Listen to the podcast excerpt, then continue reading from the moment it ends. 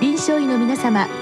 入気の論剤のパイオニア恐林製薬がお招きするドクターサロンにどうぞ。今日はお客様に国立精神神経医療研究センター薬物依存研究部長松本俊彦さんをお招きしております。サロンドクターは青い会柏田中病院糖尿病センター長山内俊和さんです。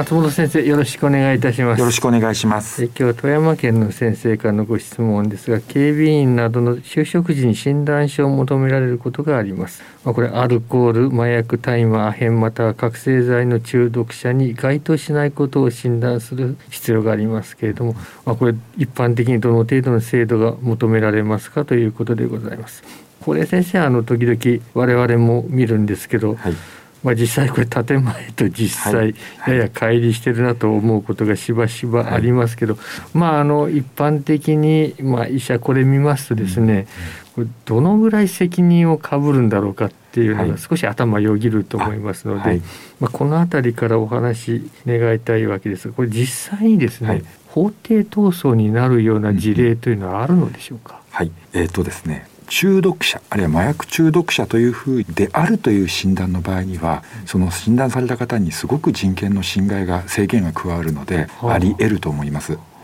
しかしながら中毒者ではないという診断の場合にはあの人権の侵害はないのでそのリスクはないんですね。ただまあおそらく気にされているのは、うん、まあ、あの医師とか保健師看護師調理師や警備員、うん、えこういうふうな職種とあとまあ、一部であの猟銃の診断書とかもあって、えーね、中毒者ではないと言ったけれどどうするんだっていうふうな話もあるんですが、うん、まあ、本人の就労の機会をあんまりこう奪うのには相当明確な根拠が必要なので、この中毒者ではないの場合にはですね、うん、そんなに難しく考えなくてもいいんじゃないかなと思います。あとあの一番最初にありましたけれどもこれ中毒者という診断を書いてしまうとどういったこれ人権侵害になるわけでしょうか、はい、えっと、麻薬の中毒者となった場合にはですねあの自治体の麻薬中毒者台帳というところにリストされてですね、えー、例えばえー、自治体の薬務課の職員からの定期的な面接とか、うん、厚生局の麻薬取締官からの年1回の面接とかですね、えー、そういうこうことがなされるんですね。やっぱり一定の人権侵害になってくるかと思うんですね。だからやっぱそこはちょっと慎重にする必要があるしあのかなり精神科の中でも専門性の高い方が診断を下すべきだと思います。はい、なるほどですね。はい、まあそうしますとまあこの一般的なものは一般常識に従ったもので、はい、多分よかろうということですけど、ね、これ先生あの中毒というこの言葉ですね、はい、これは先生あの、まあ、中毒といえば中毒なのかもしれませんが、はい。はい、これい。かがなんでしょうか、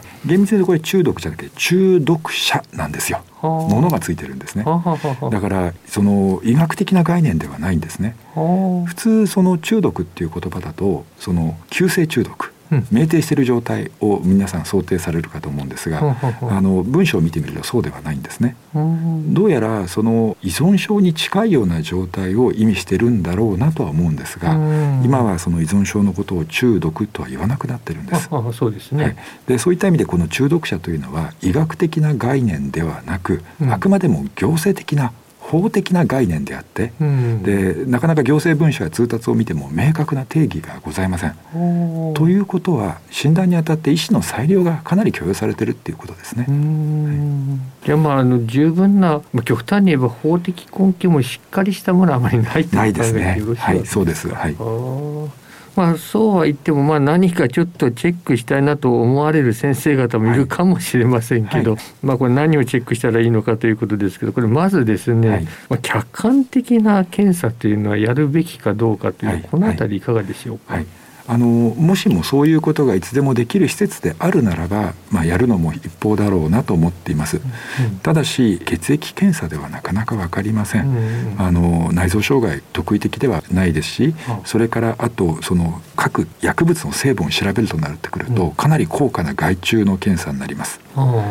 それから簡易尿検査キットはありますうん、えー、判明する薬物の種類によって安いものでは1回分700円、うん、高いものでは4000円ぐらいあります、うん。うん、ただ結構偽陽性が多いのが1点とそれから賞味期限というか使える期間が短いのでいつもその新たなものを取り揃えるということになってくると、うん。うん、どの開業医の先生も常時これを置いとくってことは難しいような気がいたします。ですからまあやれるなら尿検査まあ、でもなければあの本人に対する問診に変えるということもありかなと思います。まあ、偽陽性まであるとなるともう先ほどの人権の問題を考えますと、はい。はい、あまり安易にやらない方がいいかなという感じですらありますね。そんな気がいたしますね。えー、そうしますとまあ問診というあたりのところで、はい、でもまあ特にチェックした方がいい問診事項といったものはあるわけでしょうか、はい。はい、あのまずアルコールに関しては毎日どのくらいお酒を飲むのかと、うんうん、お酒でその仕事に支障が出たりしてないのかっていうことを聞くということ、うん、それから薬物に関してはこういうのを使ったことがありますか？っていう質問になると思うんですね。うん、ただまあ、ちょっと日本は薬物に対してかなり厳しい政策を取ってるので、うん、えー、使ったことある人が正直に言うかどうかということは、うんうん、なかなか悩ましいんですが、うん、それをきちんと聞いたということを、まあ、可能であれば診療力に残しておくことが必要かなと思います。そうですね。仮に、まあ、虚偽の申告をされたとしても、はい、それが虚偽であるということを証明する必要じゃないわけですから、はい。ね、まあ、その通り、はい、聞いた通りということになります、ね、そうですね、はい、えーまあ、ここで少し引っかかってくるのは例えば相手がやや危ない方面の方ですね、はい。はい、まあ、こういった方が書いてくれと言ってきた場合もあるかと思いますけど、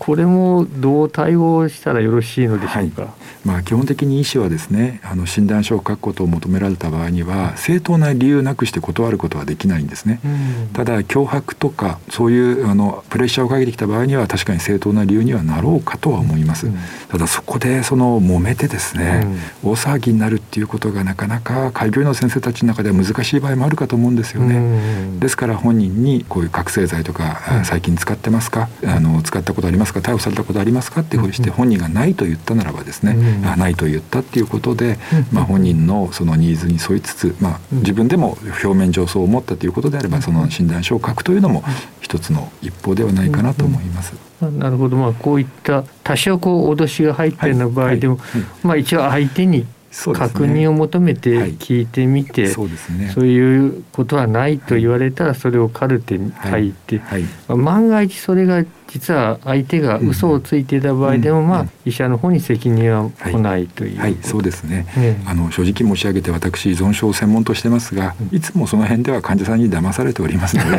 はい、専門家も騙されると思ってください、うん、まあ、要するに間違ったんじゃなくて分からなかったと、ね、そういうことですね。わかりました。まああのそういったことで対応は大体、はい、えー、よくわかりましたので、もうちょっと少し残っている時間で、はい、先生あのこの依存症の、はい、えー、対価でいらっしゃいますので、少しあの最近のトピックスについて、お伺いしたいわけですがどういったものがありますでしょうか、はい、あの最近の特徴としてはですねやっぱりその捕まらない薬物取り締まれない薬物の依存症の方が全体として増えております、うん、えー、その捕まらない薬物としては大きく2つございます、うん、一つはあの睡眠薬や抗不安薬、うん、いわゆるベンゾジャズピンと言われているもの、それからもう一つこの2つ目がですね特に今日強調しておきたいことなんですが、うん、市販のお薬なんですね。多いのは咳止め薬風邪薬なんですけれども、これが10代の若い子たちに非常に多くなっておるということなんですね。これが最近の目立つ特徴だと思います。市販薬のそういったも大量に飲むというそうですねえー、1日例えば咳止め薬なら1瓶に84錠入ってるんですが、えー、1日60錠とか84錠飲んでしまう。それを連日っていう感じになってくるわけですね。まあ、特にこの市販薬はネットでも買えるというところもありますが、はい、余計に乱用が進んでますか、ねはい、あの2014年にインターネットの販売が見直されうん、それからドラッグストアの数もですね、うん、駅前なんかだとコンビニエンスストアよりも多くなっております、まあ、こういったアクセスが高まることのいい部分もあるんですが、あの少し、まあ、ネガティブな部分もないわけではないということですね。一般的にやはりあの咳止めが多いわけですか、はい、はいあの咳止め薬が多いんですが、うん、あのどの薬局でも咳止め薬の販売個数は1人1箱までって決めているんですね。あそうなんですか、ね、ただ同じ成分が入った風邪薬があるんですよ。あなるほどそれだといくらでも買えるんですね。あなるほどでそちらの方にみんなシフトしていくんですがそちらの風邪薬の場合にはアセトアミノフェンがかなり入っていて、えー、肝機能障害が深刻なんですね。あなるほど、ね。はい、その意味で健康被害がちょっと目立っています。まあ、一方であの大麻などはかなりあの各国緩められてきておりますけど、はい。はい、そういった流れもありますけど、はい、まあ、そのあたりの金はいかがなんでしょうか、まあ、実は日本の方はですね意外にも今度今まで使用罪がなかった大麻に関して使用罪を作る動きがかなり濃厚になっております。まあ、その理由の一つとしては難治性の転換に対して大麻由来成分のですね、うん、抗転換薬これはものすごく効果があるんですよ。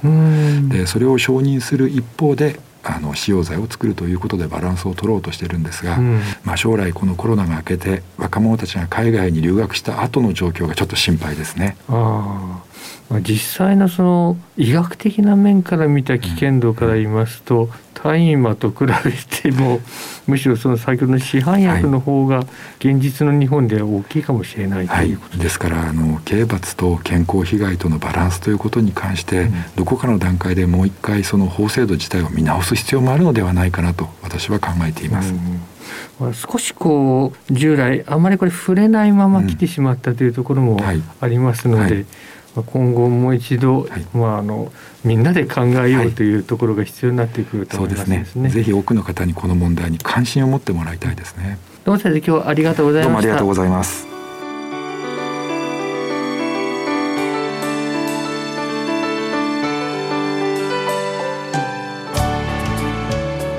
今日のお客様は国立精神神経医療研究センター薬物依存研究部長松本俊彦さん。サロンドクターは青い会柏田中病院糖尿病センター長山内俊和さんでした。それではこれで恐林製薬がお招きしましたドクターサロンを終わります。